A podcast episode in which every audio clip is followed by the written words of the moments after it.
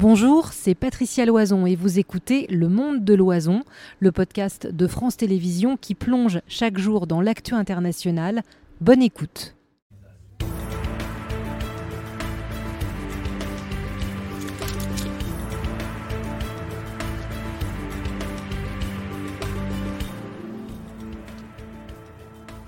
Bonsoir à tous, ravi de vous retrouver avec toute l'équipe du monde de l'oison. Deux heures d'infos avec vous. Au programme de cette première heure, le procès de Redouane Faïd sous haute surveillance. Le roi de la belle, comme on l'a surnommé, pourrait-il en profiter pour s'échapper à nouveau? La réponse de nos experts dans un instant. Elle a fui l'enfer des talibans. Le témoignage d'une jeune afghane arrivée à Paris il y a quelques heures. Gilles Kepel, islamologue de renom, sera également avec vous pour partager euh, son regard sur cette situation entre France et Afghanistan. Enfin, dans On vous répond, euh, ce sera tout à l'heure, l'inflation va-t-elle enfin retomber? Et puis surtout, va-t-on ressentir cette baisse euh, qui se fait tarder à peser dans nos porte-monnaies?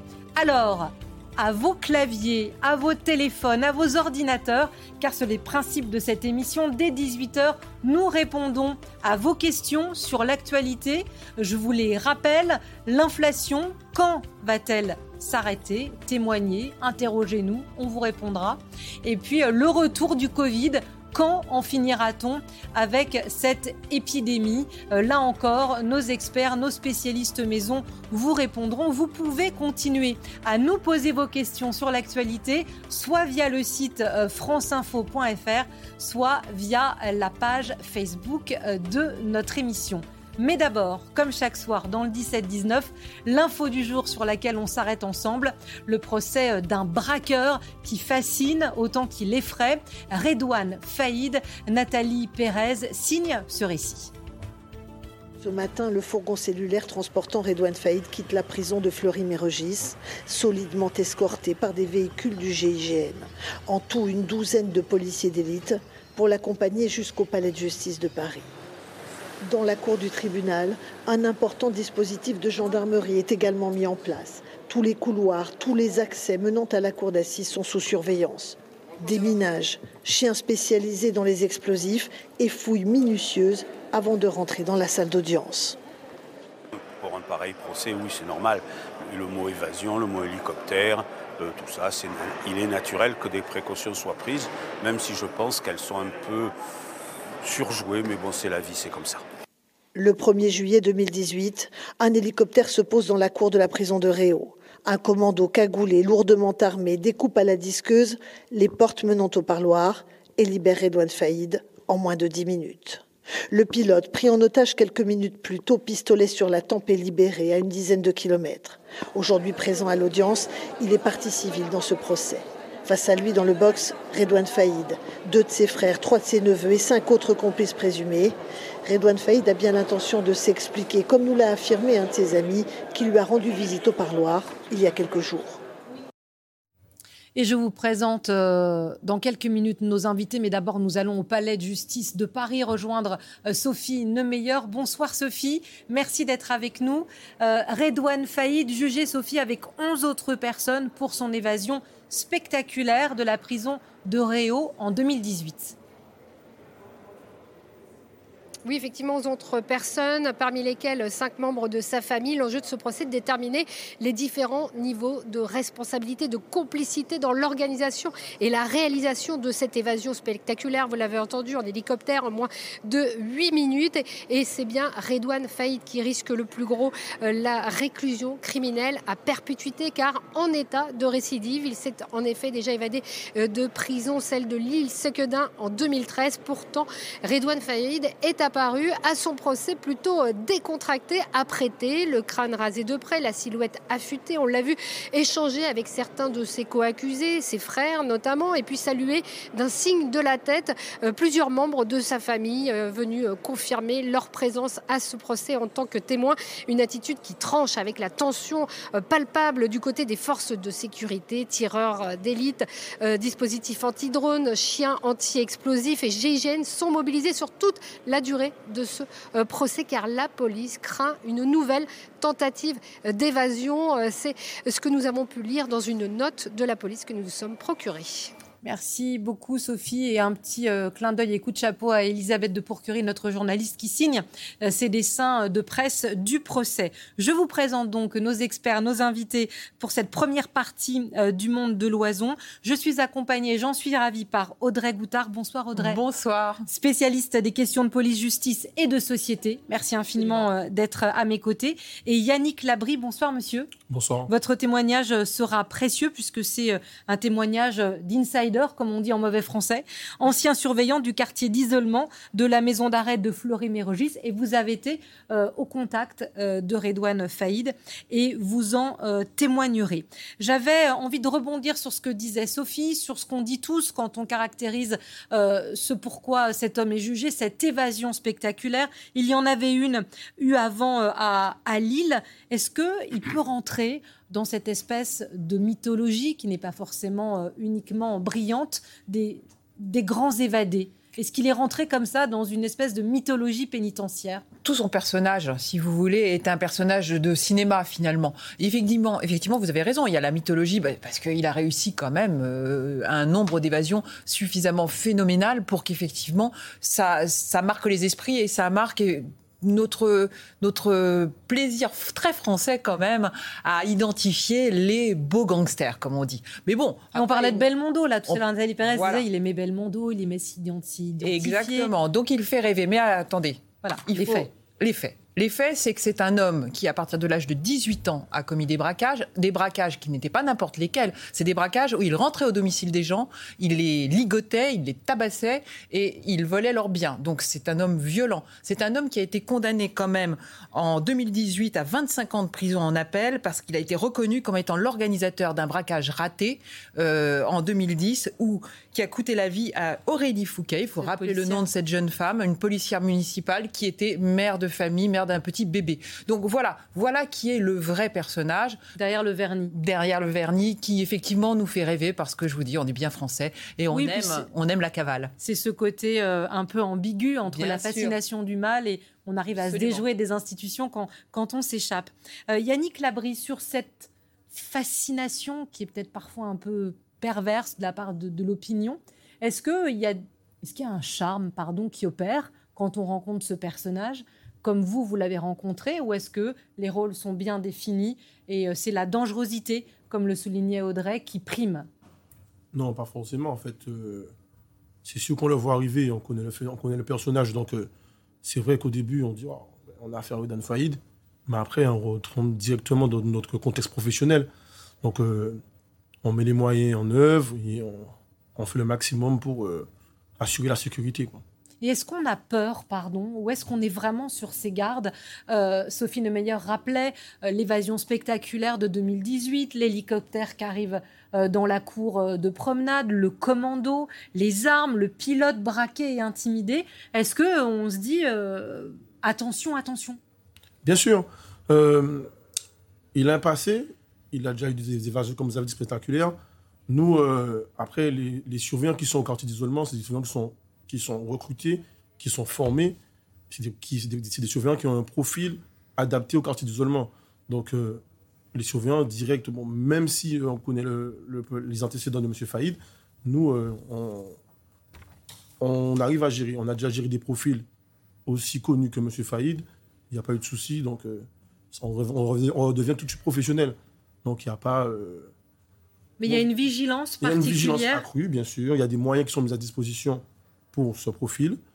Euh, la technologie évolue, l'administration évolue aussi, et l'administration prend, prend des mesures pour que ça ne se reproduise plus. On peut peut-être mettre, euh, raconter la journée quotidienne, le quotidien de Redouane Faïd, parce que être à l'isolement, c'est pas anodin. C'est euh, c'est un. Ça prouve la dangerosité, c'est adapté à la, dangerosité des détenus. La dangerosité, le risque qu'il communique avec d'autres détenus. D'ailleurs, quand on est à l'isolement, on ne parle à aucun détenu, on ne parle à personne. On est seul. Redouane Faïd, à l'heure actuelle, est seul dans une cellule. Il a le droit, il a un téléphone accroché au mur. Il a le droit donc de de passer des coups de fil coups de fil qui sont évidemment contrôlés, évidemment écoutés, c'est la règle. Euh, il a le droit d'aller faire du sport, mais entouré de, professionnels comme vous. Il a le droit à un parloir, mais contrairement aux autres détenus, il n'a pas le droit d'avoir le moindre contact physique avec les personnes qui viennent le, de peur qu'on lui donne quelque chose pour Bien sûr. participer à un contact ou à l'évasion. Peur, évidemment, de l'évasion. Donc, c'est derrière un hygiaphone qu'il s'exprime avec ses proches, avec sa famille. Bref, il est totalement isolé, totalement, totalement encerclé, à la fois par la technologie et par l'humain, avec des professionnels comme, euh, comme vos collègues et vous-même.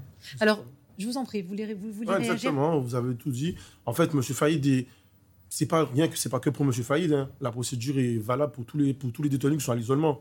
Euh, ça porte bien son nom, quartier d'isolement. Donc c'est isolé total de la population pénale. Et euh, c'est bien encadré par les surveillants.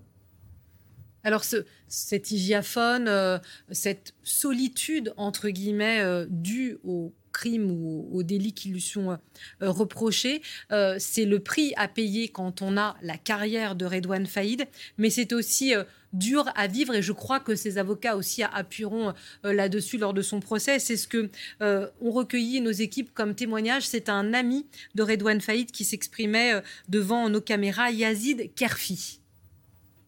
Il assume, il a toujours assumé, donc il a perdu, aujourd'hui il paye, donc il, assume également sa situation d'aujourd'hui en même temps. Quand on choisit une vie comme, lui le dit, soit tu meurs, soit tu termines en prison. Donc, euh, mais il assume complètement euh, ce qu'il a fait. Ce qu'il veut aujourd'hui, c'est surtout dénoncer ses conditions carcérales.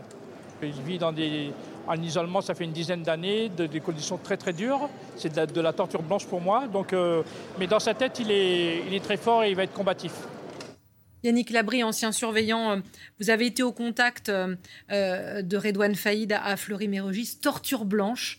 On, va trop loin. Quel est votre regard? Vous avez peut-être un, devoir de réserve, mais quel regard on porte? Est-ce que c'est du, pardon, du blabla d'avocat, du blabla de prévenu, ou est-ce qu'effectivement c'est extrêmement difficile, psychologiquement parlant, même quand on a commis des actes extrêmement répréhensibles? Ben, du, point de vue, extérieur, des gens, les gens qui ne connaissent pas comment ça fonctionne en prison, il euh, n'y a, pas, a pas une procédure spéciale, M. Faïd. Non, mais l'isolement. Vous voyez, être tout seul. Audrey disait, vous êtes son seul contact. Euh, vous êtes la seule personne à qui euh, il va pouvoir parler. Ses proches, il ne peut pas les atteindre, il ne peut pas les toucher. Ouais, ça, ça, ça, va avec son profil. il a quand même, il a tous les droits qui, sont, qui vont avec. Il n'y a pas une, une, mesure spécifique. Il n'y a pas un excès de... De, zèle vis-à-vis de, lui. Non, non, non. Il a vraiment un régime qui va avec son profil. Vous savez, on est régi par des lois, on est régi par euh, les droits de, les droits de, euh, la protection euh, des, détenus. On est contrôlé, donc c'est sûr qu'on n'ira pas dans l'abus. C'est vrai que l'avocat est est dans son rôle. Son rôle, c'est de défendre, de défendre son, client. Donc pour lui, il va jouer sur certains, mots, certaines conditions, mais les conditions sont dans les règles. Et vous, comment on fait pour... et est-ce que la question se pose d'ailleurs quand on est la seule personne humaine avec qui un détenu à l'isolement a un contact, est-ce que c'est difficile de ne pas tomber dans une relation, euh, je ne vais pas dire de confiance, mais d'échange humain qui irait au-delà du strict professionnel?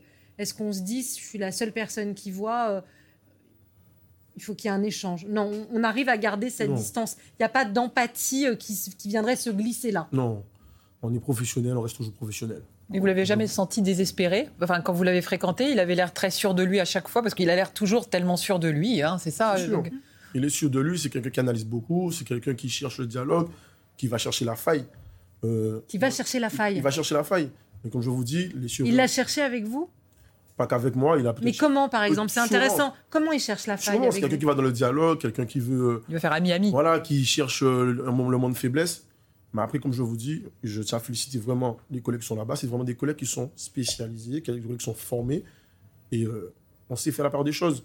Comme je vous dis, on a, on a, on a géré des profils aussi gros que M. Faïd. On a eu M. Adeslam, par exemple. Donc voilà, on ne rentre pas dans le jeu, on reste professionnel. Alors, pour avancer dans cette discussion, et merci parce que votre témoignage est, précieux, c'est rare d'avoir comme ça vu de, l'intérieur euh, ce qui peut se passer dans un quartier d'isolement. Euh, Audrey, c'est pour vous cette question-là, et vous le savez évidemment, c'était euh, le transfert entre la prison de Fleury et le tribunal de Paris était sous haute surveillance parce que le risque, connaissant le personnage, c'était évidemment, même si ça aurait été fou, mais qu'il tente une nouvelle fois de s'évader. Et je vais vous dire, le risque, il existe toujours. Parce que le procès, il existe toujours. le procès ne fait que commencer. Notre collègue euh, Sophie Nemeyer évoquait justement les informations qu'elle avait réussi à obtenir auprès de la police, et notamment cette note des policiers qui montre leur inquiétude et qui explique qu'effectivement, il va y avoir des suspensions d'audience. Il y a plusieurs, euh, il y a 12 accusés euh, dans le box actuellement, et donc, dans, et dans les jours qui viennent. Et donc, plusieurs ont évoqué des problèmes de santé, disent les policiers. Donc, il va y avoir des suspensions de séance. Donc, il va y avoir un espèce de désordre euh, autour de ce procès qui est dû justement au nombre important de, prévenus et justement à ces problèmes de santé annoncés par les prévenus. Donc là, les policiers sont sur les dents. Ils savent très bien qu'il y a un risque et ils le disent. Ils disent il existe un risque important de tentative d'évasion de Redouane Faïd. Est-ce que effectivement on profitera pas à un moment donné d'un moment de, distraction des gendarmes ou un moment de déplacement euh, de, parce que effectivement il faut aller voir le médecin, parce qu'il y a un contrôle médical, etc., pour organiser son, son évasion. Donc c'est un problème qui est en ce moment même le problème de la police. Alors faisons de la justice fiction. Glissons-nous dans la tête de Redouane Faïd. En travaillant euh, ce, ce, ce dossier avec vous aujourd'hui, on a vu qu'en 2018, le fait qu'il ait pu réussir, c'est évidemment d'avoir observé comment vous travaillez, vos plannings, vos emplois du temps, j'imagine les changements de faction, euh, le fait qu'il n'y avait pas de filin au-dessus de la fameuse cour. Est-ce que là, on peut se dire que, pour, aller dans, pour pousser l'hypothèse mhm. plus loin, est-ce que eux ont pu repérer, regarder, voir ce qui était prévu dans les transferts, voir les rotations, comme vous le disiez, pour essayer de tenter quelque chose? Je dis encore justice fiction. Mais, bien sûr, bien sûr, d'autant plus que vous, vous, allez certainement confirmer ce que je dis, c'est que maintenant, il y a une arme suprême, c'est le drone. Effectivement, le drone est très utilisé euh, en prison. Hein. Il y a eu euh, plusieurs cas. Il y a eu euh, notamment 35 interceptions de drones récemment. Cet été, on a vu que autour de plusieurs prisons, des armes, il y avait eu des tentatives, en tout cas, de distribution de matériel, etc., en prison via les drones. Donc, on sait que maintenant, la police bénéficie de systèmes de brouillage pour essayer d'empêcher, effectivement, un drone, par exemple, d'approcher, de fournir une arme à Redouane Faïd. Ça peut tout à fait être envisageable. On est dans le scénario fiction, moi, je serais euh, un copain de Redouane Faïd, j'utiliserais un drone. Voilà. Et je ne sais pas ce que vous en pensez, mais je vois bien que c'est utilisé en prison. Alors Yannick, vous allez répondre, mais pour rebondir sur ce que vous disiez, Audrey, regardez cette image, elle a fait le tour des réseaux sociaux, elle a suscité beaucoup de commentaires. C'est ce détenu qui se pavanait, pardon pour les termes, dans cette piscine gonflable, qui, vous me contredirez si je me trompe, avait été euh, livré justement par euh, ces fameux drones qui bombardent, hein, c'est l'expression, on fait tomber plein de choses. Avant, on les, on les jetait à la main par-dessus les murs, et maintenant, Maintenant, le drone, pour vous, quand on, c'est une source d'inquiétude, c'est un, stress, un danger supplémentaire? Bien sûr, c'est une technologie qui est arrivée récemment. Euh, donc, pour revenir sur ce sujet, euh, M. Faïd, il est à Fleury. Ça n'a pas été choisi au hasard. Fleury, c'est la plus grande prison d'Europe. Donc, vous pensez bien que les moyens ont été mis, les moyens ont été, mis en place. Un système de brouillage. Donc, hein, voilà. Donc, les moyens, je ne veux pas rentrer dans les détails, mmh. mais euh, l'administration a pris ses erreurs l'administration évolue avec la technologie. On parle du drone. Vous pensez bien que nous avons M. Faïd entre nos, entre nos murs. Ben, nous allons prendre des mesures en conséquence. Donc, vous avez, vous avez parlé du, euh, du de, de l'incident qu'il y a eu avec la piscine. Voilà, moi, je, vous dis que M. Faïd, il est à la Fleury-Mérogis. Il n'a pas de piscine. Fleury-Mérogis, c'est la prison la plus sécurisée de France. S'il est venu ici, c'est pas anodin. Euh, on parlait des, évasions pour élargir un petit peu à la fin de, cette discussion qui euh, aura passé très vite parce que grâce à vous deux, elle est, passionnante. On partage euh, ces dernières images. Hier, en, fin de matinée, euh, deux détenus se sont évadés du centre de détention d'Ess. C'est à Villeneuve-sur-Lot. Alors, j'aime pas utiliser le mot d'ingéniosité, mais ils ont profité d'une séance de sport. Audrey parlait de, de sport tout à l'heure pour s'échapper à travers un grillage qui a été découpé. On ne sait pas encore si ce sont des complices qui l'ont découpé pour eux ou s'ils l'ont fait euh, eux-mêmes. Est-ce qu'on a des chiffres sur euh, les évasions? Est-ce que Redouane Faïd et d'autres euh, inspirent encore ces, ces détenus qui veulent sortir euh, des murs où ils sont enfermés. Oui, bien sûr. Après, il faut avoir l'infrastructure pour pouvoir euh, faire du Redouane Faïd. C'est-à-dire que Redouane Faïd, c'était vraiment un chef de gang avec euh, des complices, une famille très puissante, puisque vous voyez, sa famille même se retrouve dans le box des accusés. Donc, ce qui n'est pas le cas de nos deux... 26 ou 27 détenus, du Lot. en profitant du sport. Généralement, dans la 99% des cas, ils sont rattrapés très rapidement. Hein. D'ailleurs, les évasions ne durent pas longtemps. Parce que la tentation d'un gang finalement, c'est de revenir là où il habite, là où il a des, euh, soutiens. Et euh, généralement, on le retrouve pas très loin de chez sa famille, de chez lui, etc. Après, c'est un vrai souci pour, le, pour le ministère de la Justice. Je vous rappelle qu'en 2022, 135 millions ont été investis pour la rénovation justement des systèmes de sécurité des prisons. Là, les images qu'on a vues, cette évasion-là, c'est d'une petite prison plutôt, euh, ce que je lisais, plutôt en mauvais état, où il était facile finalement, entre guillemets, de s'évader. Donc il, ce plan vise justement à renforcer les systèmes de sécurité et à faire que les prisons ne soient pas euh, des passoires comme ça a été le cas cette semaine. on a une idée des chiffres, Audrey, à peu près? Ça, reste quand même minime? C'est vraiment moins d'une dizaine par an et euh, je, comme je vous le disais, la plupart sont arrêtés euh, quelques heures après leur tentative d'évasion. Yannick Labry, Audrey Goutard rappelait les millions qui ont été mis pour tenter de sécuriser davantage les prisons. Est-ce que de votre point de vue, on en fait encore euh, assez? Est-ce qu'on est équipé pour faire face aux drones, alors à Fleury peut-être, euh, aux hélicoptères, euh, au passage d'armes, à l'ingéniosité, même un, trou de grillage pour, pour sortir Est-ce que les moyens sont là? Alors peut-être pas dans toutes les prisons de France. À Fleury, c'est le cas. Bien sûr, hein, il, faudra, il faudra toujours plus. Au bout d'un moment, il faudra évoluer, évoluer. Le, le, but, c'est d'évoluer à chaque fois et nous de contrer par la suite. Donc c'est vrai que dans les autres prisons de France, les moyens ne sont pas peut-être aussi énorme qu'à Fleury, mais on espère que cela sera généralisé. Bien, merci beaucoup à tous les deux.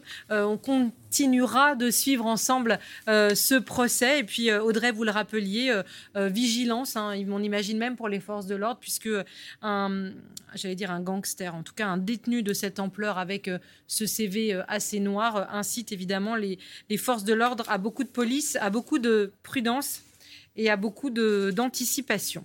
Merci beaucoup euh, à tous les deux. L'autre info du jour qu'on va développer euh, dans euh, ce monde de l'oison et une actualité à laquelle vous pourrez réagir, c'est ces femmes qui se battent pour fuir l'enfer des talibans. Euh, on a eu quelques images. Quatre ont atterri en France hier. Faut-il mettre en place un couloir? Regardez, elles arrivent ici dans euh, l'aéroport parisien. Faut-il mettre en place un couloir humanitaire féministe? C'est la question euh, que nous poserons à nos invités euh, dans un instant. Et voyez d'où elles viennent, ces femmes, à quel enfer elles ont euh, réchappé. Et la journaliste qui les serre dans les bras, elle sera sur notre plateau dans un instant. Il y a deux ans, vous le savez, les talibans reprenaient le pouvoir en Afghanistan. Depuis, les droits des femmes ont été réduits euh, à peau de chagrin, plus de travail, plus de sorties, même plus d'instituts de beauté. Elles sont recluses, forcées. Reportage à Kaboul de notre envoyé spécial et son équipe, Dorothée Olyric. Il en faut du courage pour manifester aujourd'hui à Kaboul. Les Américains nous ont laissé tomber. Ces Afghanes crient leur colère. Les talibans sont des criminels. Le plus souvent, les femmes protestent à l'abri des regards, cachant leur visage. On se meurt, on se bat, mais nous n'acceptons pas les talibans. En deux ans, les interdictions se sont multipliées. Dernier décret du guide suprême, la fermeture de tous les salons de beauté. Jusqu'en juin dernier, elles étaient encore nombreuses à y travailler. Cette jeune femme continue son activité de maquilleuse secrètement chez elle, avec la peur d'être dénoncée. Nous avons perdu notre boulot. On voudrait fuir le pays car nous n'avons plus de revenus. Mes enfants ont faim. Les filles ne peuvent plus aller à l'école après l'âge de 12 ans les femmes ont été exclues de la plupart des postes de fonctionnaires, interdites aussi de travailler avec les ONG. Les talibans ont instauré un système de ségrégation. Difficile de résister. Dans le secteur privé, le travail des femmes est toléré. Arezo Osmani, terrifié par l'arrivée au pouvoir des talibans, a finalement décidé de rouvrir son entreprise. Ici, on confectionne des serviettes hygiéniques réutilisables. L'Afghanistan et notre société ont besoin de gens comme nous, qui restent au pays pour travailler. C'est la seule raison pour laquelle, après des mois, j'ai rouvert les portes de l'entreprise. Pour cette journée anniversaire, des centaines de talibans convergent vers la place Massoud devant l'ancienne ambassade américaine. Et ce matin, dans les rues de Kaboul, aucune femme n'est visible. Et nos invités sont arrivés euh, sur ce plateau. On va parler euh, d'Afghanistan et de l'expérience euh, de ces femmes. Je vous présente d'abord Navin Hashim. Bonsoir, madame. Merci. vous êtes une activiste féministe. vous avez travaillé pour des groupes de réflexion politique quand vous étiez en Afghanistan. Vous venez d'arriver en France et on va en parler ensemble. Nous avons également avec nous euh, Gilles Kepel. Bonsoir Gilles. Bonsoir. On est ravis de vous accueillir. Vous sortez euh, un nouvel opus aux éditions de l'Observatoire, Prophète en son pays.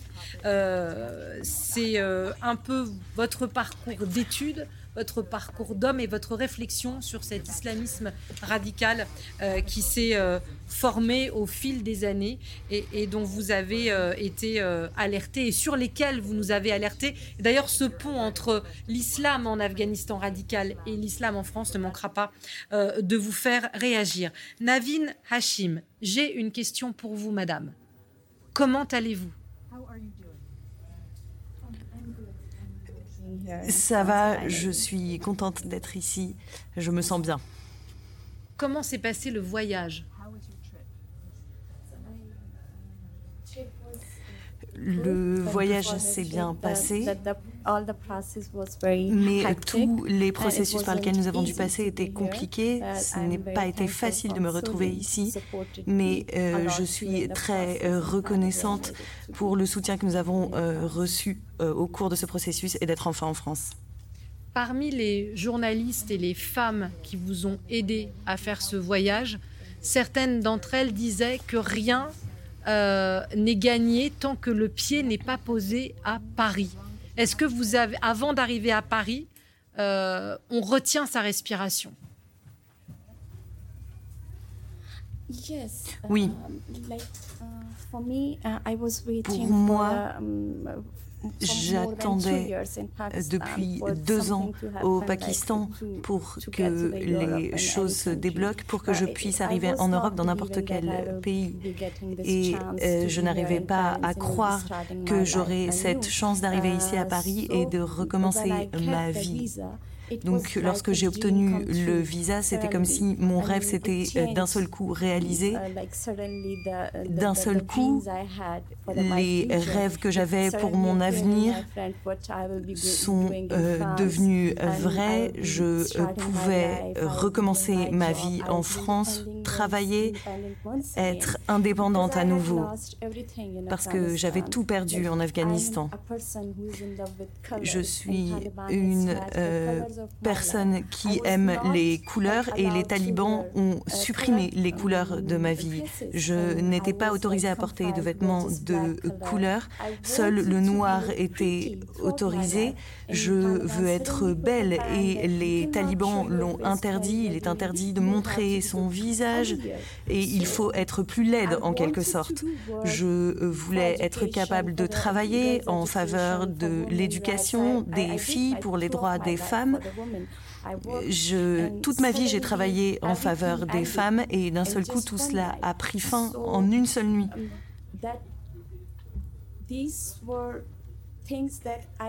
Ce sont donc des choses que je n'aurais pas pu imaginer auparavant. Tout cela a pris fin, mais maintenant que je suis en France, tous mes rêves d'un seul coup peuvent me permettre de tout recommencer, recommencer de zéro, je le sais, mais au moins ici j'ai une chance de recommencer à faire tout cela. Je peux porter les couleurs de mon choix, je peux sortir et je peux être belle à nouveau. Donc ce sont toutes les choses pour lesquelles je suis extrêmement reconnaissante. reconnaissante à Solène aussi et pour la France qui me donne cette chance. Parce que cette euh, queue de cheval blonde qu'on a vue sur les images, elle est avec nous sur ce plateau. C'est celle de euh, Solène Chalvon-Fioriti. Bonsoir Solène. Vous avez, on sentait votre émotion sur les images, on sent votre émotion ici sur le plateau avec d'autres consoeurs. Vous les avez portés, vous avez été, vous êtes grand reporter évidemment, réalisatrice, vous avez signé Afghan pour France 5, vous nous avez fait pleurer et mobiliser aussi avec les témoignages de ces femmes que vous avez côtoyées, vous avez été correspondante en Afghanistan. C'est la fin euh, d'un bras de fer et d'un combat de, deux ans pour les faire venir ici Non, alors c'est malheureusement c'est pas du tout la fin. C'est vrai que c'est un, c'est une belle surprise. C'était très fort de les voir à l'aéroport ensemble parce que ce groupe a ça en plus en particulier d'être euh, d'être un groupe composé de femmes vraiment complètement extraordinaires, quoi, entre euh, des femmes qu'on a rencontrées à Kaboul parce qu'elles étaient présidentes d'université, Navin qui sillonnait le pays euh, pour notamment pour l'alphabétisation des femmes dans les campagnes, mais aussi Mousgan qui était une grande présentatrice télé. Enfin, c'est vrai qu'on on s'est retrouvé face à de très grandes figures et en fait on oublie euh, que qu'il y a eu ce genre de, on bah oublie ces, en fait, on oublie ces profils parce que ces profils sont, sont réduits à néant depuis trois ans. Donc euh, je ne suis pas euh, je peux pas dire que, que c'est la fin c'est le début en fait. J'espère qu'on est au début de mais vous dites que ça a été dur. Ça a été dur pour faire bouger le gouvernement. Ça a été dur ben, pour les faire venir. c'est à dire que en fait on n'a toujours pas vraiment réussi. On ne sait pas qu'est-ce que qu'est-ce que ce qui est certain c'est que là il y a une volonté manifestement de la part de l'Élysée de tendre la main aux femmes afghanes, mais c'est vrai que le collectif Accueillir les Afghanes, dont fait partie France Terre d'Asile, essaye en fait depuis des mois, depuis un an et demi, euh, de faire remonter le fait que où sont les Afghanes? Où sont les Afghanes autour de nous? Vous voyez bien qu'elles ne sont pas là, donc si elles ne sont pas là, c'est qu'elles n'ont pas pu arriver, et pourtant, on sait qu'elles sont quelques centaines, quelques milliers plutôt entre l'Iran et le Pakistan, essentiellement des étudiantes, puisque les mères avec des enfants ne, vont pas là-bas, n'y restent pas, puisqu'elles ne peuvent pas scolariser leurs enfants normalement. Donc pour ces étudiantes, comme on a une grande capacité universitaire ici, comme il y a de plus en plus d'universités, et même très prestigieuses, qui maintenant ont des pôles vraiment pour les étudiants réfugiés, on pousse pour que désormais le gouvernement s'engage à ce qu'elles soient toutes accueillies comme Navine, à ce qu'elles mettent tout simplement quatre mois à avoir leur visa et à ce que leur visa soit, surtout la procédure de visa, soit facilitée et soit vraiment une politique euh, féministe, en fait, à l'égard des Afghanes aujourd'hui. Euh, Navine, j'ai envie de vous poser cette question-là. Évidemment que vous êtes tellement heureuse d'être arrivée ici et c'est formidable. Est-ce que vous avez déjà compris la contradiction qu'il y a aujourd'hui en France entre l'envie, comme disait Solène, d'aider les femmes qui sont dans ce piège absolument affreux, mais aussi comme partout en Europe et je pense que vous le verrez, euh, et vous le savez sans doute déjà, où, on on veut plus faire venir du monde, où on se dit euh, il y a trop de gens. Euh, nous d'abord, c'est du populisme, c'est comme ça, ça, ça émerge dans beaucoup de pays d'Europe. Est-ce que vous avez conscience de ce hiatus là uh, j'ai pu euh, constater euh, euh, et avoir des échanges uniquement avec Solène jusqu'ici, donc je ne suis pas très au courant de la situation en France et en Europe. Je suis les médias et donc je sais qu'il y a certains qui ne souhaitent pas que de nouveaux migrants arrivent en Europe, mais ce que je souhaite leur dire à ces personnes, c'est la chose suivante, nous ne sommes pas dans une situation idéale. et je souhaite vous préciser euh, ceci. La semaine dernière, une euh, fillette euh, afghane qui attendait que le résultat de sa, de sa procédure d'asile soit rendu s'est suicidée. Elle s'est jetée du sixième étage. Elle aurait pu avoir une vie, elle aurait pu avoir des rêves, elle aurait pu recommencer sa vie dans des pays européens et elle aurait pu apporter sa contribution à la société européenne car nous, femmes afghanes, nous avons de l'expérience, nous avons des choses à apporter, nous avons travaillé. Donc nous pouvons apporter à la société française, aux sociétés européennes, et nous perdons nos meilleurs éléments simplement parce que les procédures sont extrêmement lentes, parce que euh, les individus perdent l'espoir en Afghanistan, au Pakistan, et en viennent à se suicider. Donc les décisions des euh, pays européens, de la France, ces décisions, lorsqu'elles sont prises, peuvent changer des vies peuvent nous rendre nos vies, que nous recommençons quand nous arrivons. Donc je ne suis pas très au fait de la situation en France, mais ce que je peux vous dire, ce dont je peux vous assurer, c'est que nous apporterons une contribution à vos sociétés et que ce sera une contribution positive. Nous vous rendrons ce que vous nous donnez. Voilà. Est-ce que euh, vous avez l'impression, un, que les Européens ont abandonné l'Afghanistan et les femmes afghanes aux griffes des talibans? Et deux, est-ce que même si, et on est, qui sommes-nous pour juger euh, Et même si on est heureux ou heureuse de pouvoir avoir une seconde chance, on se sent aussi coupable ou déchiré de laisser toutes les autres derrière? I, as I already told in many Comme euh, j'ai pu le dire par le passé, ça n'est pas la fin de notre lutte. Nous en avons laissé certaines derrière, mais je travaille sur une plateforme qui représentait plus de 1000 femmes au Pakistan. Et donc j'ai parlé de cette fillette qui s'est suicidée et cela aurait pu être n'importe qui dans notre groupe. Cela aurait pu être moi si je n'avais pas eu ma chance. Cela aurait pu être ma sœur ou les filles avec lesquelles je travaille au Pakistan. Je au Pakistan. Donc, euh, à mon sens, oui, je pense euh, et je crois fermement que le monde nous a oubliés. Je le crois fortement. Il y a des pays, et je l'ai vu par moi-même, euh, qui donc sont sous l'influence des talibans. Il y a des pays qui essayent de nous convaincre que les talibans sont une réalité qu'il faut accepter en Afghanistan, mais ça n'est pas la réalité que nous devons accepter. La réalité de l'Afghanistan, ce n'est pas cela. Je suis la réalité de euh, l'Afghanistan.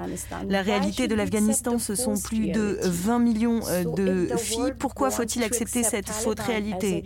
Donc si le monde souhaite légitimer les talibans, qui sommes-nous Pourquoi ne nous acceptent-ils pas comme la réalité de l'Afghanistan? Il y a donc ici une contradiction et je veux que les femmes euh, et les femmes à travers le monde, euh, je veux les voir à notre côté, qu'elles nous apportent leur soutien. Solène et Gilles Kepel, vous allez forcément réagir dans, un instant. Solène Chalvon-Fioriti, vous demandez avec d'autres consoeurs euh, un couloir humanitaire féministe en fait, nous, on demande. Euh, c'est les mots qui sont utilisés, hein, c'est ça Oui, mais ce n'est pas les mots euh, tout à fait justes. On dit plutôt une voie de protection, d'ailleurs, parce que couloir humanitaire, ça renvoie à d'autres conflits, ça renvoie à, voilà, en fait, à quelque chose de, très noir. En fait, nous, on, pense que c'est positif. Vous avez entendu, je pense, Navine à mes côtés. Navine à, mes côtés, euh, on se dit pas d'elle que c'est quelqu'un qui est en train de créer en live, là, de la solidarité, qui va créer de la richesse ici. C'est extraordinaire, en fait. C'est positif, d'une certaine manière, parce qu'on va permettre via cette voie de protection féministe, c'est-à-dire en fait d'aider les filles dès le Pakistan, dès l'Iran, celles qui ont réussi à s'enfuir, les aider Parce que c'est dur, hein, juste d'un mot, c'est dur le Pakistan. elles sont, elles sont, bah, elles sont maltraitées, c'est vu complètement. Et, bien sûr, comme, comme dans bien des et encore, euh, parmi les femmes qui sont arrivées hier, euh, Mousgan qui a trois enfants, normalement, elle n'a pas le droit de les scolariser au Pakistan. Elle a trouvé une petite école pakistanaise de quartier qui a pris ses gosses. Vous voyez, donc tout ça est toujours euh, évidemment assez ambivalent. Mais ce qui est certain, c'est que il y a des pays comme l'Allemagne et les États-Unis qui ont des refuges pour femmes au Pakistan. Donc on peut faire la même chose, on peut les recueillir dès cet instant-là, une fois qu'elles ont traversé la frontière, payer un faux chaperon, payer un visa, payer un passeur, qu'elles ont été raquettées à tous ces endroits-là et qu'elles vont déjà en plus, je vous rappelle, devoir payer un billet d'avion. Donc on peut les accueillir dès, le, Pakistan et ensuite accélérer les procédures administratives et enfin faire ce qui s'est passé hier et que j'espère que cette opération va se répéter à grande échelle, c'est-à-dire les accueillir ici combien, comme on a accueilli J'ai dit 4 mais c'est 5 Cinq quoi femmes, hier Ouais, ouais, cinq femmes. Elles étaient cinq hier. Et donc, en fait, nous, on espère répéter euh, évidemment cette expérience pour une longue liste euh, de jeunes femmes qui n'attendent qu'une chose, c'est de poursuivre une vie en bossant, en travaillant, en allant à l'école comme nous toutes. Euh, Gilles Kepel, qu'est-ce qu'on dit à Navine qui a quitté son pays, qui est passé par le Pakistan, qui s'est battue, qui dit merci aujourd'hui? D'être là et d'avoir une seconde chance quand elle nous dit vous avez abandonné l'Afghanistan, vous nous avez abandonnés. Alors d'abord, euh, je voudrais dire que ça me rappelle euh, énormément la situation que vous décrivez, Madame, celle que j'ai vécue quand j'étais moi-même en Afghanistan en 1997-98, dont je raconte un épisode dans, ce livre où euh, j'étais euh, pris à un barrage routier par les talibans. Mon chauffeur ne parlait que dari et les talibans parlaient que pashto. Ils m'ont fait sortir de la voiture et ils ont voulu me tuer parce qu'ils m'ont pris pour un chiite. Le chauffeur leur a expliqué que non, j'étais qu'un chien d'infidèle et non pas un porc hérétique. Et donc j'étais là avec la mitraillette pointée et ma dernière vision était un champ de pavots. Bon, finalement, il leur a dit non, c'est les ONG nous nourrissent, ça leur a laissé repartir. Et ça me, le sentiment qu'on a effectivement, c'est que euh, la présence occidentale et américaine en Afghanistan, ça a été 20 ans pour rien, puisque la situation que vous décrivez est euh, celle que euh, nous voyons se reproduire aujourd'hui. Le deuxième paradoxe que je voudrais soulever, effectivement, c'est que Madame, bien sûr, nous sommes très heureux que vous, que vous soyez là et on, sait gré beaucoup de ce que vous avez fait. Nous sommes aujourd'hui en France, vous le savez, dans une situation tout à fait paradoxale où vous-même vous luttez pour ne plus être soumis à la norme, à l'enfermement des talibans. Et l'une des actualités françaises aujourd'hui, c'est que euh, un certain nombre de jeunes femmes qui sont euh, qui partagent l'idéologie salafiste qui est très proche de celle des talibans aujourd'hui se vêtent euh, d'une abaya noire, se dissimulent le visage et veulent faire exactement le contraire de ce que vous faites. Et donc c'est pourquoi votre témoignage est particulièrement important parce que euh, tous ces individus qui euh, veulent prendre l'islam en otage et témoigner que c'est ça l'avenir de la femme musulmane, vous êtes le vivant symbole à votre corps défendant que ce qu'ils disent n'est que de la politique et ne correspond en rien à la, euh, réalité.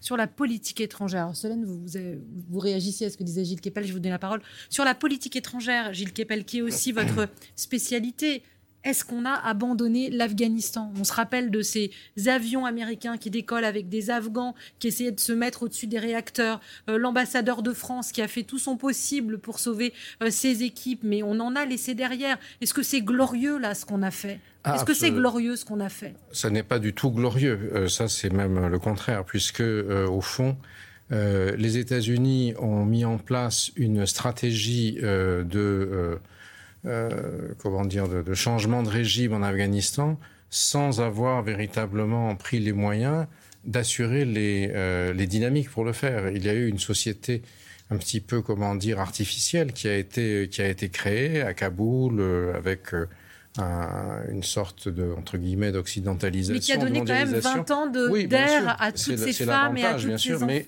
toutes ces filles. Tout à fait, c'est tout à fait louable, mais qui aujourd'hui euh, viennent ici en espérant, en espérant bien sûr que euh, ça n'est qu'un exil temporaire et que si elles le souhaitent, elles pourront reconstruire euh, un, Afghanistan nouveau, peut-être pas par le haut comme ça avait été fait par les Américains avec changement de régime, mais davantage par le bas et à travers la, à travers la société. Solène, évidemment, Gilles Kepel a, a été là où ça faisait mal directement sur ce combat pour ne plus euh, avoir ce grillage sur le visage, ce combat pour travailler, ce combat pour que la femme euh, ait sa place dans la société, pour que les petites filles aient accès à une éducation. Et vous faisiez le parallèle, Gilles, avec euh, une certaine frange qui militerait, je me permets de mettre des conditionnels, pour que un islam radical mette la femme à l'écart en France. Et vous, je vous entendais dire, c'est pas la même chose. Non, j'étais en train de dire, non, c'est pas ça que je disais. Je disais, euh, je disais, euh, c'est que c'est surtout que, en fait, si on, si, si le gouvernement a envie de venir en aide aux victimes de l'islam radical, c'est-à-dire un islam fondamentaliste qui prend en otage du coup une grande partie de son peuple. Je rappelle que les Afghans sont extrêmement pieux, hein, très très très très très religieux. Euh, c'est une bonne façon de le faire. Là, au moment de la rentrée, c'est une façon d'accueillir les Afghans, c'est aussi une façon de le montrer, parce que en accueillant des savoirs comme celui de Navin, bah, vous permettez à une élite qui a été formée, c'est vrai, de façon très fragile ces 20 dernières années, vous lui permettez de se régénérer à l'étranger, de continuer de vivre, de continuer d'apprendre, de, pouvoir former, euh, comme le disait euh, ce matin, de former leurs sœurs à l'étranger à travers Internet et de revenir peut-être aussi un jour en Afghanistan s'ils ont changé, s'ils sont partis, euh, pour, pour venir former toutes celles qui qui n'apprennent plus rien. Je veux dire, qui n'apprennent plus rien après 12 ans, elles sont 5 millions. Et ce sont ces 5 millions-là dont moi j'aimerais euh, qu'on parle aujourd'hui, évidemment, quand on parle d'islam radical. Si vous nous rejoignez dans le 17-19 de France Info, témoignage exceptionnel ce soir de Navin euh, Hachim, qui fait partie de, ces femmes qui sont arrivées euh, hier, de ces Afghanes qu'on a exfiltrées grâce à des journalistes comme Solène Chalvon et, ce comité qui les soutient.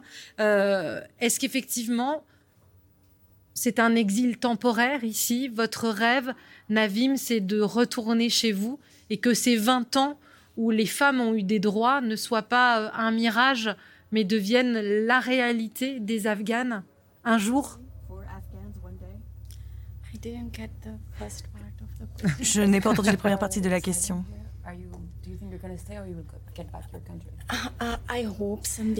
J'espère qu'un jour je pourrai rejoindre mon pays et que j'aurai davantage de pouvoir et davantage de force. Ce sera alors notre propre pays et je serai libre de faire ce que je souhaite. Mais aujourd'hui, j'ai le sentiment que je n'ai plus de pays. Les talibans se sont emparés de mon pays. En fait, ils ont détourné mon pays. Et la seule façon dont je puisse retourner dans mon pays et que nous récupérions notre euh, pays, c'est euh, en améliorant nos compétences, en améliorant nos connaissances et en recevant toujours plus d'éducation. C'est la seule façon et j'espère, Inch'Allah, que j'aurai l'occasion d'y retourner, de travailler dans mon pays, de faire avancer mon pays, un peu comme la France, je l'espère.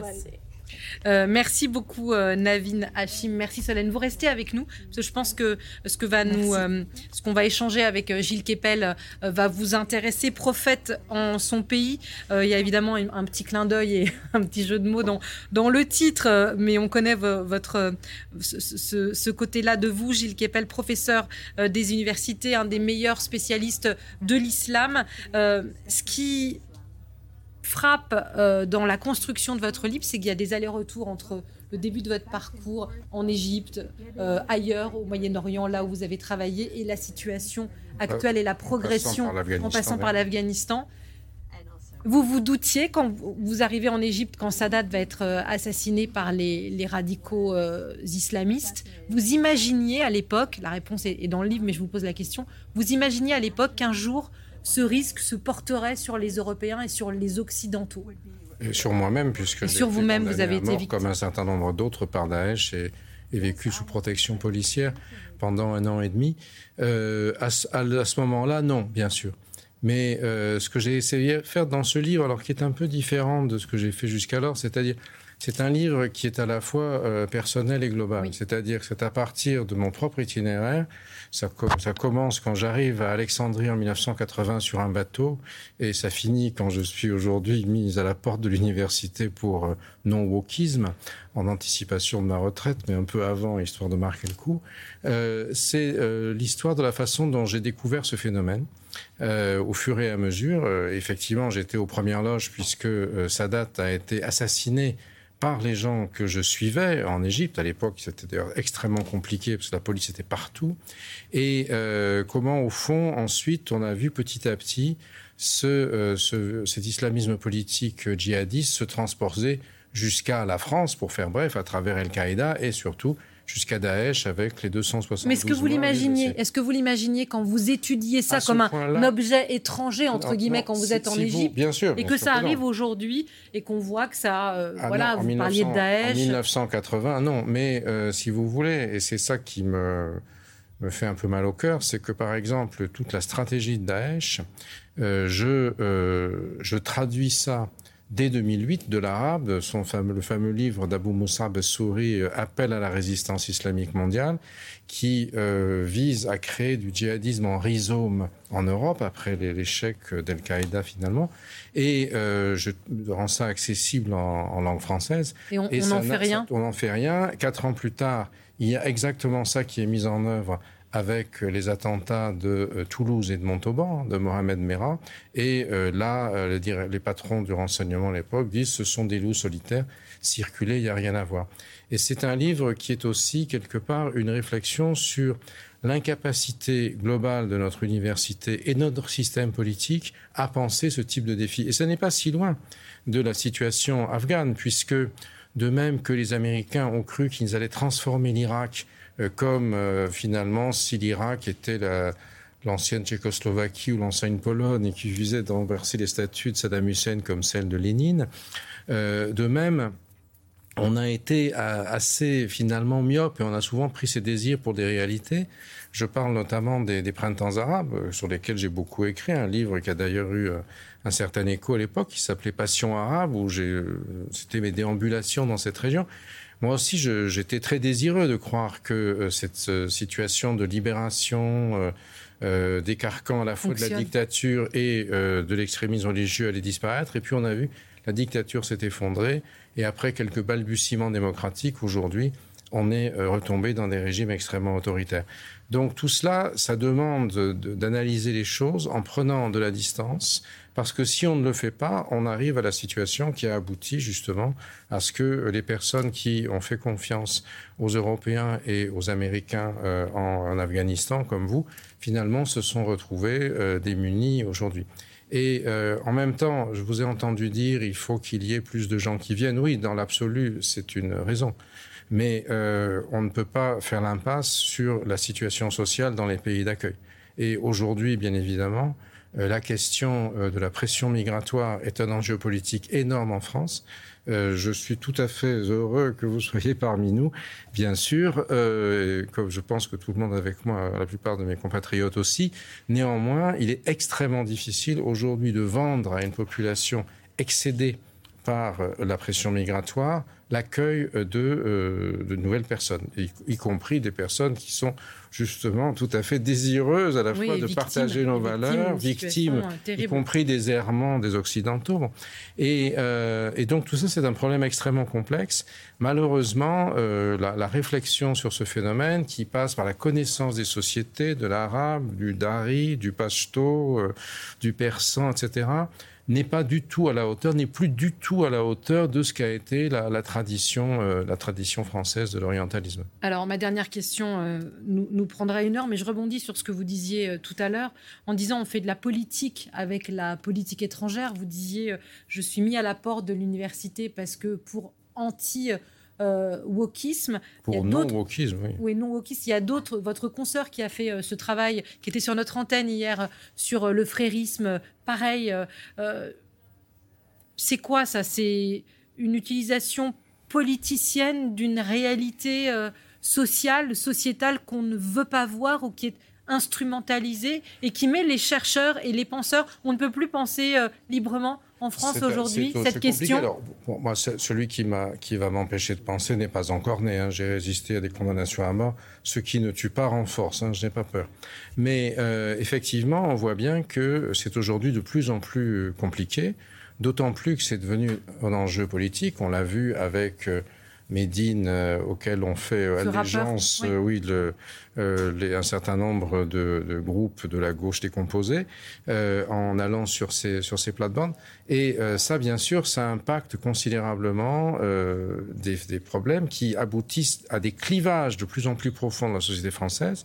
Alors qu'auparavant, nous avions des débats en termes de classe sociale, aujourd'hui, on voit une forme de réification identitaire euh, à laquelle une partie de la gauche, autrefois universaliste, pas toute la gauche, partie d'entre elles, donne le, donne le bras.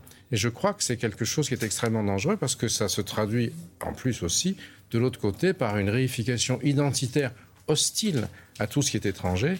Et euh, je n'ai pas besoin de vous faire un dessin sur euh, les euh, problèmes que ça pose dans la perspective des prochaines échéances électorales de notre pays. Et donc il me semble que la, la réflexion des passionnés, l'étude, la capacité à penser sans nourrir de l'idéologie sur ce qui devrait être, mais en analysant ce qui est, c'est quelque chose d'absolument fondamental.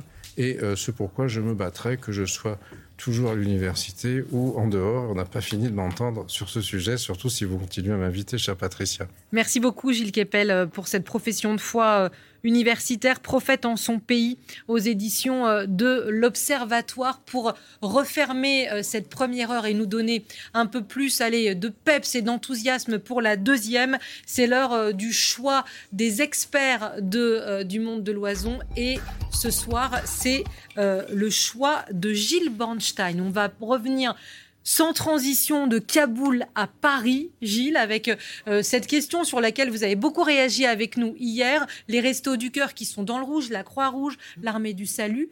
Que fait l'État? C'est vrai que à quoi a-t-on assisté en 24 heures? À peine 24 heures, un ministre, une ministre plus exactement, Aurore Berger, très politique et très habile, et un milliardaire à la générosité ostentatoire, c'est vrai, On a l'impression qu'ils ont pallié en quelques heures les carences de la politique publique et sauvé les restos du cœur. Alors Aurore Berger, c'est vrai, ne perd jamais de vue ses propres intérêts politiques. Elle a flairé le bon coup. 15 millions annoncés aux 20 heures de TF1 ou comment euh, réunir coûts politiques et solidarité. Bernard Arnault et sa famille, souvent vilipendés pour leur fortune qui ferait d'eux des êtres immoraux par nature, ont voulu montrer qu'eux aussi ils avaient un petit cœur qui battait et que les milliards n'empêchait pas d'être sensible euh, au sort des moins chanceux. Et on va le voir, les deux, la ministre et Antoine Arnaud, le fils de Bernard, étaient tout heureux de poser ensemble euh, cet après-midi, tout à l'heure, et de s'auto-congratuler pour la vitesse et le montant des sommes réunies. Je pense que ça a été un geste spontané. Euh, je crois que ça a paru être notre responsabilité dimanche de répondre à cet appel. Euh, et on a décidé d'agir. Et j'espère évidemment que cet appel que nous avons lancé, sera entendu euh, au-delà de la grande générosité qui s'est exprimée avec Bernard Arnault et sa famille représentée euh, aujourd'hui par Antoine et Frédéric Arnault, parce que je crois que c'est l'engagement qui doit évidemment pouvoir être celui des entreprises qui réussissent. Et je crois qu'on ne peut que dire merci et s'en féliciter. Alors après cette scène, même avant cette scène, des banques et des grandes surfaces ont suivi le mouvement, ont donné de l'argent. Plusieurs dizaines de millions ont été trouvés en quelques heures. Ce soir, les restos du cœur ont de quoi assurer des repas pendant plusieurs mois. Disons-le avec force, c'est évidemment tant mieux. Cela dit, ça appelle quand même un certain nombre de réflexions, d'abord sur le rôle des milliardaires en France. D'accord, les Arnaud ont donné zéro, c'est un calcul approximatif, ont donné 0,005% de leur fortune. Je rassure les enfants Arnaud, leur héritage n'est pas menacé en dépit de ce don. D'accord, la vraie générosité n'est pas ostentatoire, ce qui compte c'est de faire, c'est pas forcément de faire savoir quand on donne de l'argent on peut quand même s'étonner que les insoumis aient trouvé moyen de critiquer ce geste, comme si les milliardaires avaient tort, quoi qu'ils fassent, pour la bonne et simple raison suffisante qu'ils sont milliardaires. On écoute Mathilde Panot. Donc nous n'allons pas dire merci à 10 millions d'euros qui sont donnés euh, euh, au Resto du Cœur. Et je vais même aller un peu plus loin. Si ce gouvernement se décidait finalement, ce pourquoi nous allons nous battre dans le budget, à enfin taxer les riches de ce pays, qui s'engraisse pendant que la majorité sociale du pays est en train de s'appauvrir, eh bien, nous serions dans une toute autre situation. Bon, soit, moi je trouve, je vous le dis, je trouve bizarre de critiquer la générosité. La générosité, c'est bien, c'est très bien même. Mais là où elle n'a pas tort, Mathilde Panot, c'est que ça ne doit pas tenir lieu de politique publique. Si la sixième puissance mondiale a besoin du chèque d'un milliardaire pour donner manger à tout le monde, elle n'a pas tort, c'est quand même qu'il y a quelque chose qui ne tourne pas. Merci beaucoup, Gilles. C'était votre choix d'infos pour ce soir. Euh, merci beaucoup j'ai deux Gilles, eh ben, Gilles Kepel, dont l'expertise est la bienvenue euh, euh, à France Info. Vous avez table ouverte. Merci, on renvoie à votre livre. Et Le Monde de l'Oison, c'est deux heures. La première heure vient de s'achever avec nos invités. La deuxième va commencer avec les questions. Alors Gilles nous déconcentre déjà. Non, non, mais le monde de l'oison, c'est beaucoup plus que deux heures. Le monde de l'oison, c'est permanent. Vous allez vous ça me fait plaisir. Euh, Myriam. Patricia. Les questions de ce soir, vous nous les rappelez? Exactement, deux questions auxquelles vous pouvez euh, nous répondre. Inflation, est-ce vraiment fini? Covid-19, quand en sortira-t-on? On vous répond. Posez toutes vos questions sur franceinfo.fr ou sur le compte Facebook de France Info. Sur cette tablette, je les reçois euh, en direct. Vous avez déjà commencé à participer puisque les questions sont en ligne depuis la mi-journée. Alors Patricia, sur ces deux questions, inflation Covid, vous avez beaucoup de questions notamment sur euh, le Covid, les différents variants. À quoi faut-il s'attendre? Est-ce un vrai retour? Restriction, vaccination? Et concernant l'inflation, on verra dans quelques minutes, c'est surtout le rôle des entreprises, de ces marges ou alors euh, de, vous savez, ce gros mot, la flexinflation, hein, Gilles où on met moins de produits dans les paquets, mais on... Shrink, non, shrink, euh, shrinkflation. C'est pas, pas non, non, c'est shrink d'amaigrir mettre moins euh, d'aliments dans les produits, mais de les vendre plus cher. Est-ce que c'est légal? Il n'y a pas de questions techniques. Vous serez avec nous? Non, je plaisante. Merci beaucoup, Myriam. Vous avez 30 euh, secondes pour euh, plancher sur la shrinkflation, on va dire ça. Jean-Paul mm, Chapelle. allez, Jean-Paul, on compte sur vous. À tout de suite pour la deuxième partie. On vous répond du monde de l'oison. On compte sur vous, à vos claviers, à vos questions. Voilà, vous venez d'écouter Le Monde de l'Oison, un podcast de France Télévisions. N'hésitez pas à vous y abonner pour suivre la marche du monde. Vous pouvez aussi nous retrouver en vidéo sur France Info Canal 27 du lundi au vendredi à 17h50 et sur France.tv.